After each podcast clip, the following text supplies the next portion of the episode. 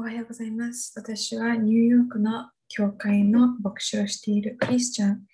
クリスチャン牧師です。そして今年のレントの期間、この時期に私が皆さんと共にお話ができること、ヨハネの福音書を通して私たちの人生がどのような場所に向かい、この時期何を基本として人生を歩むべきなのか教えてください。を学ぶことができます。ヨハネの福音書から。私たちの人生のコンパスです。人生で成し遂げるように示されているものは何ですか？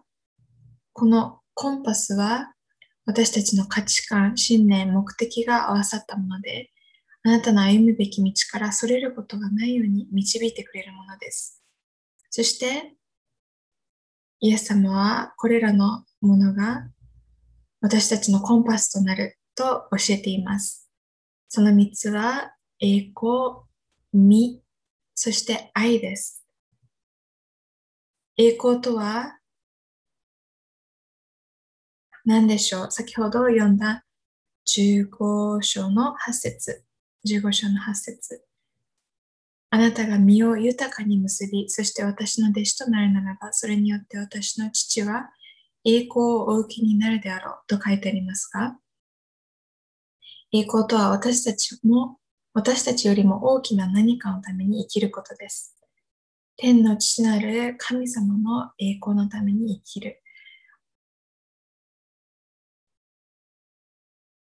このような生き方は私たちがこの世の中で生きるようにと学んだそのような生き方とは違うと違うでしょう。自分たちの栄光のため、自分を高めるため、もしくは神様とは違う何かを高めるために生き、努力するようにと社会の中で私たちは学びます。しかし、私たちを作ってくださり、私たちを守り、生きる力を与えてくださる。そのような神様のために生きる。また栄光を期す。これが私たちの人生のコンパスとなります。私たちの結ぶ実とは私たちが作るもの、また生み出すものです。そしてイエス様はこの実を多く結びなさいと教えられます。イエス様とつながると、私たちは実を結ぶことができます。あなたがクリスチャンでなくても、人は誰でも何かを作り出す、何かを生み出すことを求めるでしょう。人生を通して、この世界に、また周りの人間関係に何か価値を与える。目的を生み出す。そして何かを作り出し、生み出し、そして人生を通して何かを生産する、このようなことを求める、求めるでしょう。私たちはイエス様につながることによって実を結ぶことができるのです。そして最後に愛、愛、12節に書いてあります。私たちが、私私の戒めはこれである。私があなた方を愛したように、あなた方も互いに愛しなさい。私たちに愛するように命じられました。これもまた私たちの人生のコンパスとなるのです。神様の命じられるように、イエス様につながり続け、あまず栄光を期す。神様に栄光を期し、そしてイエス様につながり続けることにより、私たちは実を結び、そして三つ目、愛。愛のない人生は人生ではありません。本当の意味で豊かに命で満ち溢れている人生、このような人生は愛で満ちています。神様の超自然的な愛が私たちの魂に勢いよく流れ込むまで、私たちは人生を目いっぱい生き抜く活力はないでしょう。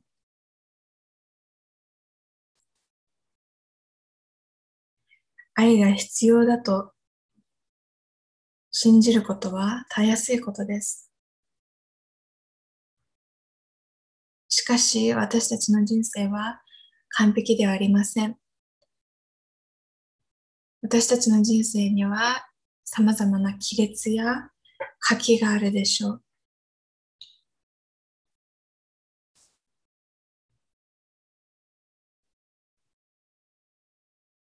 なぜこのようになってしまうのか。イエス様は豊かな人生はどのようなものか示しています。天の父なる神様に栄光を期し、身をたくさん結び、人々を愛する人生。しかし、私たちがまず神様ではない他のもの、また人に栄光を期してしまうと、人生に亀裂が入ってしまいます。そして、心の中心にある神様を押しのけて他のものを心の中心に置いてしまう。これを偶像礼拝と聖書は呼びます。神様からいただいているもの、恵みのその栄光を神様ではないものに返してしまう。神様に守られ、導かれているのに、他のものにそのようなものを求めてしまう。また、人生の原動力や自分の行きたいところに連れて行ってくれるように、他のものに助けを求めてしまう。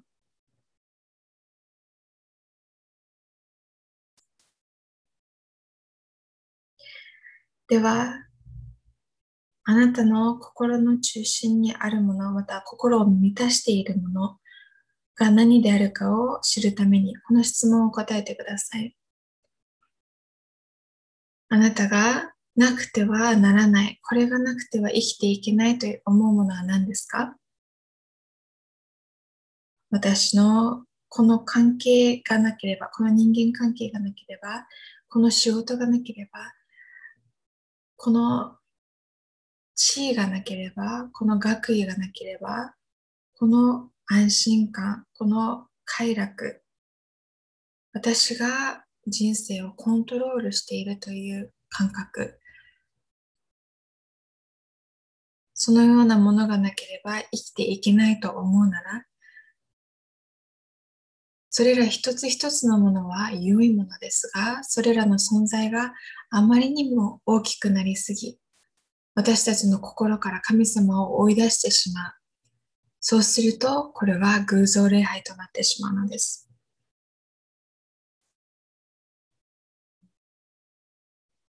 そして、そのように生きていると、私たちの人生は実を結ばない人生となってしまいます。人生に行き詰まってしまうパンデミックだけではありません。もう長いこと自分の人生に言葉を持って表すことができない何か足りないものを感じているならあなたの人生が神様の導かれる実を結んでいない、または十分な実を結んでいない。あなたが与えられているものを神様が願っておられるようなことに使っていない、発揮できていない、もしくは正しい実を結んでいない。そうだと命の豊かさを体験できません。実を結んでいない、または十分な実を結んでいない、もしくは正しい実を結んでいない。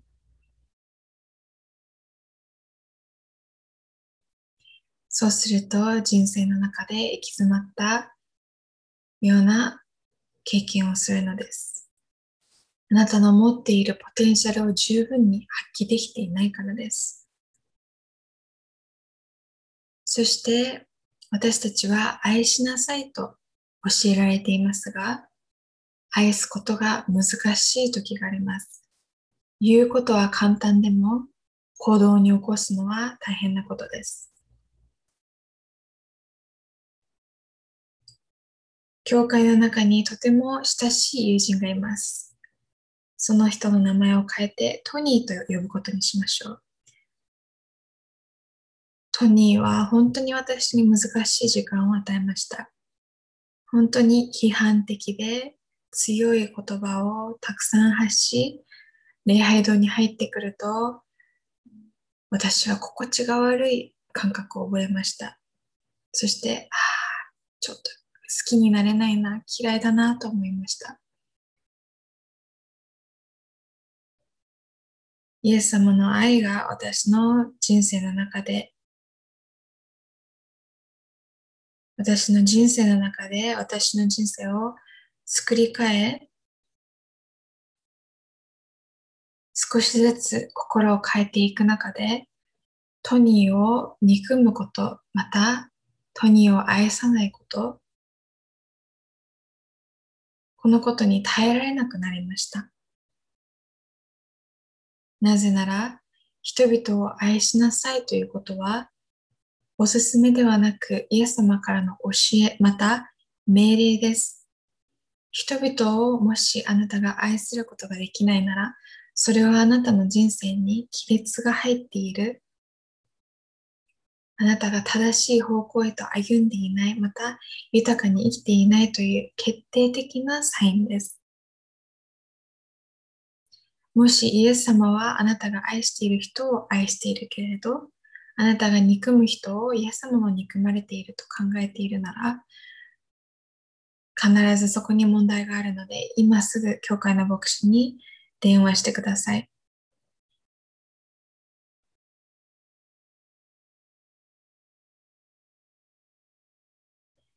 イエス様は私たちに愛するようにと命じておられます。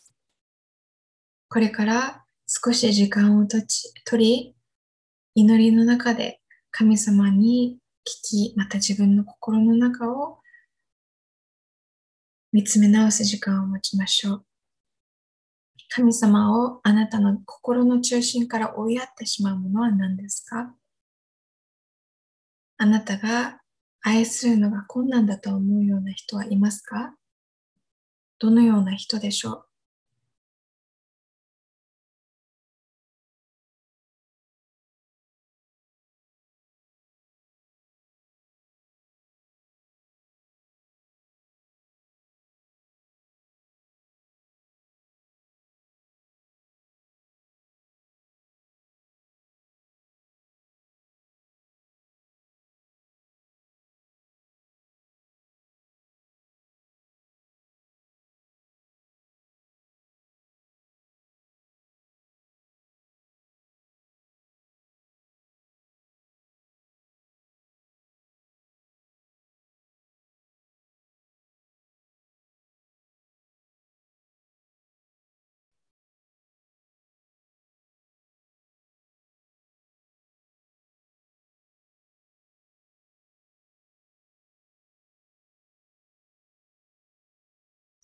お話を再開します。イエス様は私たちが歩むべき道、また向かうべき方向、そのようなコンパスを私たちに与えてくださっています。しかし、私たちはそのことがなかなかうまくできません。たくさんの人はダイエットをしようと試み、失敗してしまいます。その失敗の原因となっているのは、情報が足りないからではありません。きっといろいろな情報を持ち、知識はある。しかし、足りないものは、モチベーション、また人からのサポート、そしてそこにその目的地に目標としている状態にを達成するためのリソース、このようなものが足りない。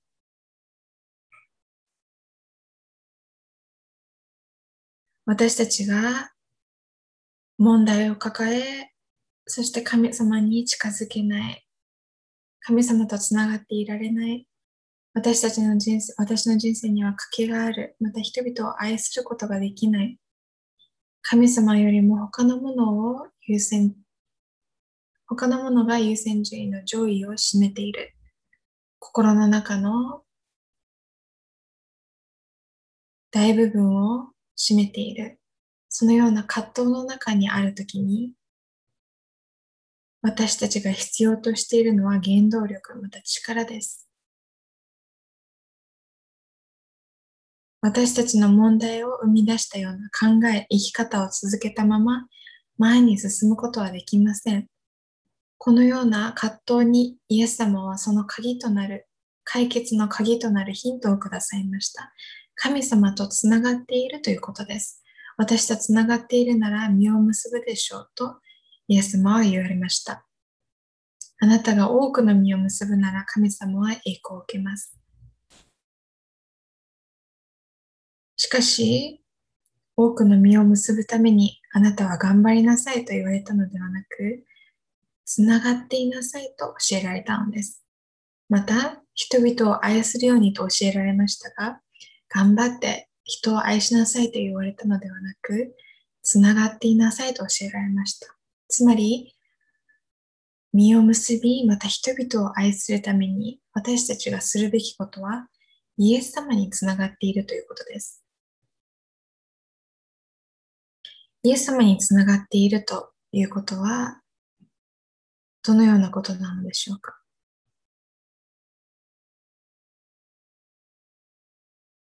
私は神様につながっていることが難しい時期がありました。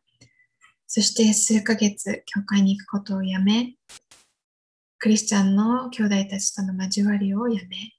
祈ることをやめ、聖書を読むことをやめ、もう私は神様から立ち去ろう、そう決意しました。そして罪を犯す、そのような中で私は自分を責めました。なんで自分はこんな人なんだ？なんで私は価値がないんだ？神様にもう近づくことはできない。そのような時に私は特別な恩師と出会いました。そして彼の言葉は私の心に刺さりました。クリス、もしあなたを、もし神様があなたを許されたいと願っているなら、あなたはどんな立場からそれを妨げているのでしょう？その言葉は私の心に深く深く刺さりました。なぜなら私はなぜ神様から離れようとしたかという言うと、何か悪いことをしてしまった、もしくは自分の落ち度に気づいたからではなく、自分が正しい人だと思っていたから。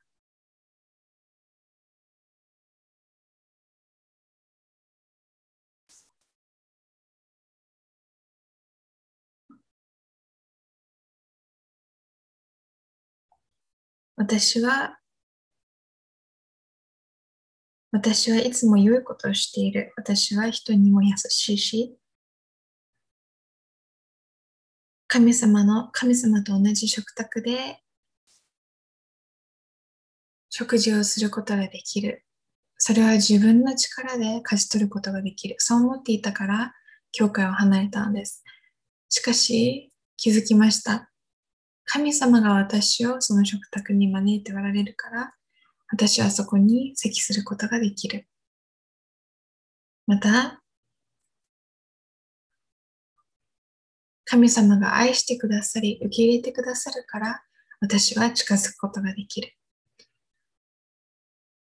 ロバート・モホーランドの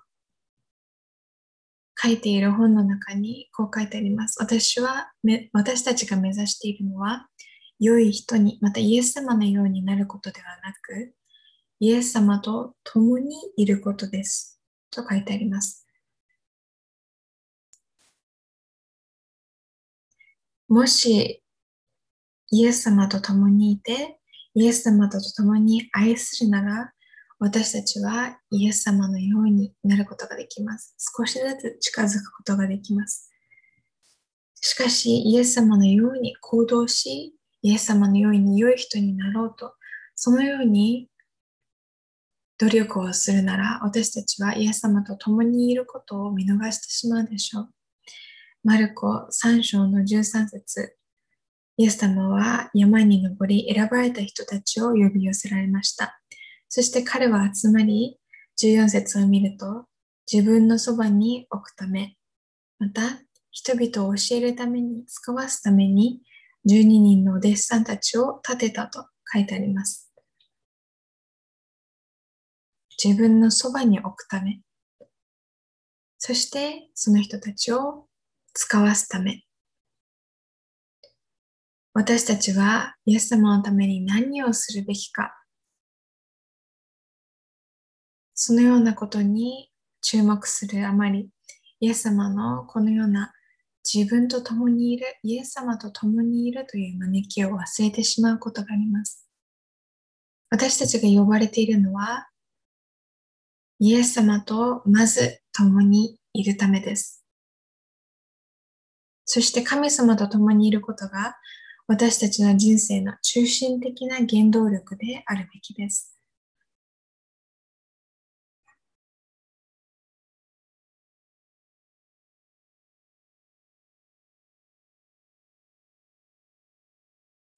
私たちの人生の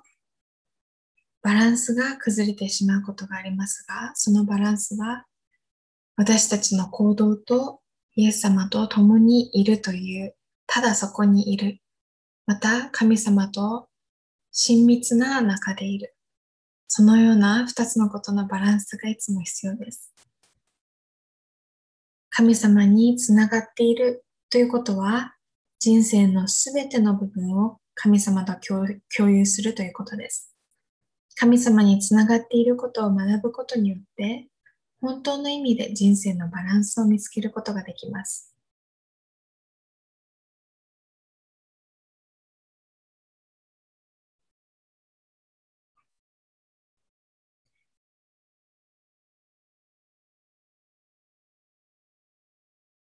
私たちの行動が神様との親密さを先越しているなら、私たちは危ない領域にいます。私たちは良いパフォーマンスをし、飛躍し、競争するように招かれているのではなく、つながっているようにと招かれているのです。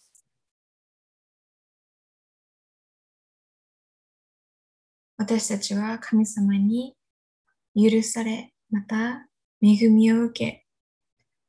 大胆に神様の子供、神様の息子、娘として生きることができる。私たちが、私たちはそのような大胆さ、また許しを自分で勝ち取ったのではなく、神様から恵みによって招かれ、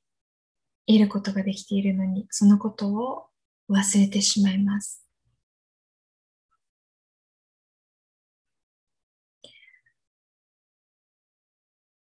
そのようなことを忘れないために、私たちクリスチャンは神様を知り、自分を知り、神様にもっと近づくために様々な習慣を身につけますが、これらは霊的訓練と呼ばれることがあります。お祈りや聖書を読むこと、また他のクリスチャンたちと交わること、などなどです。これらの習慣は私たちが神様とつながっていられるように助けます。祈りやスモールグループ、豊かに与えるということは、私たちに神様を思い起こさせます。そしてそのようにして、神様とつながり続けることができるのです。共に居続けることができるのです。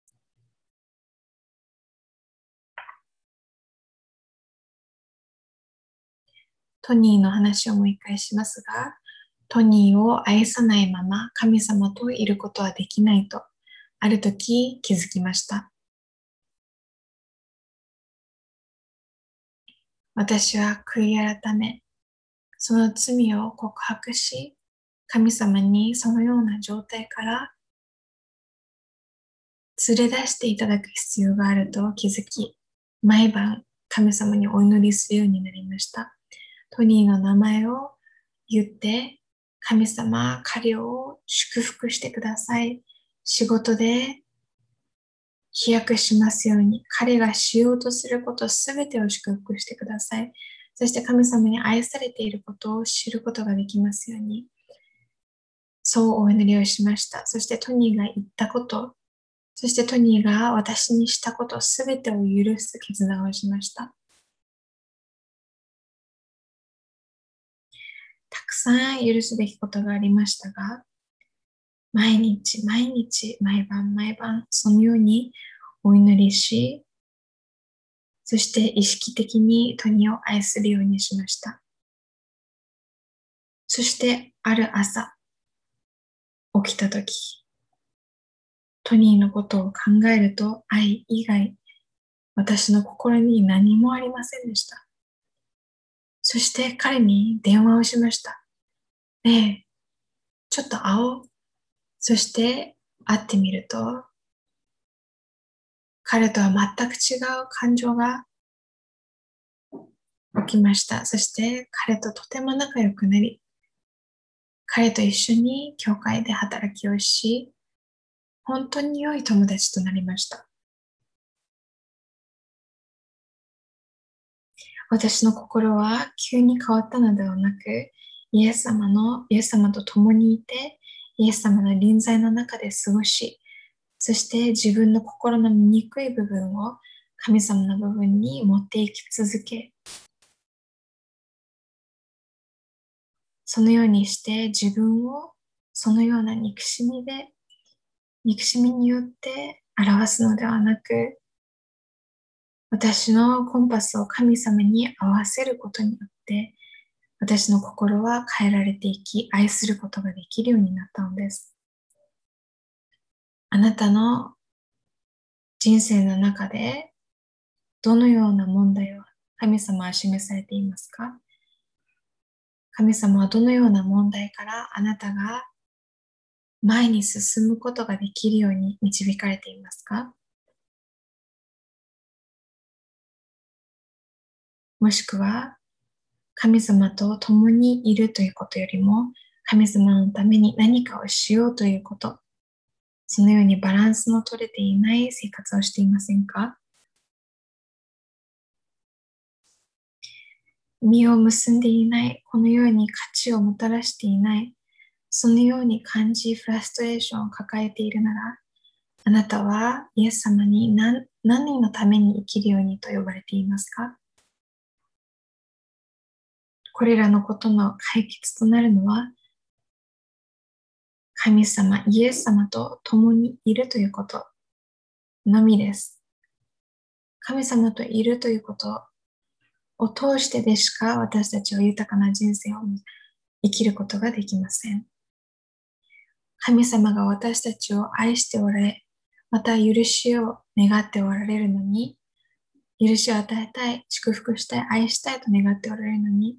それを妨げる。それを受け入れない。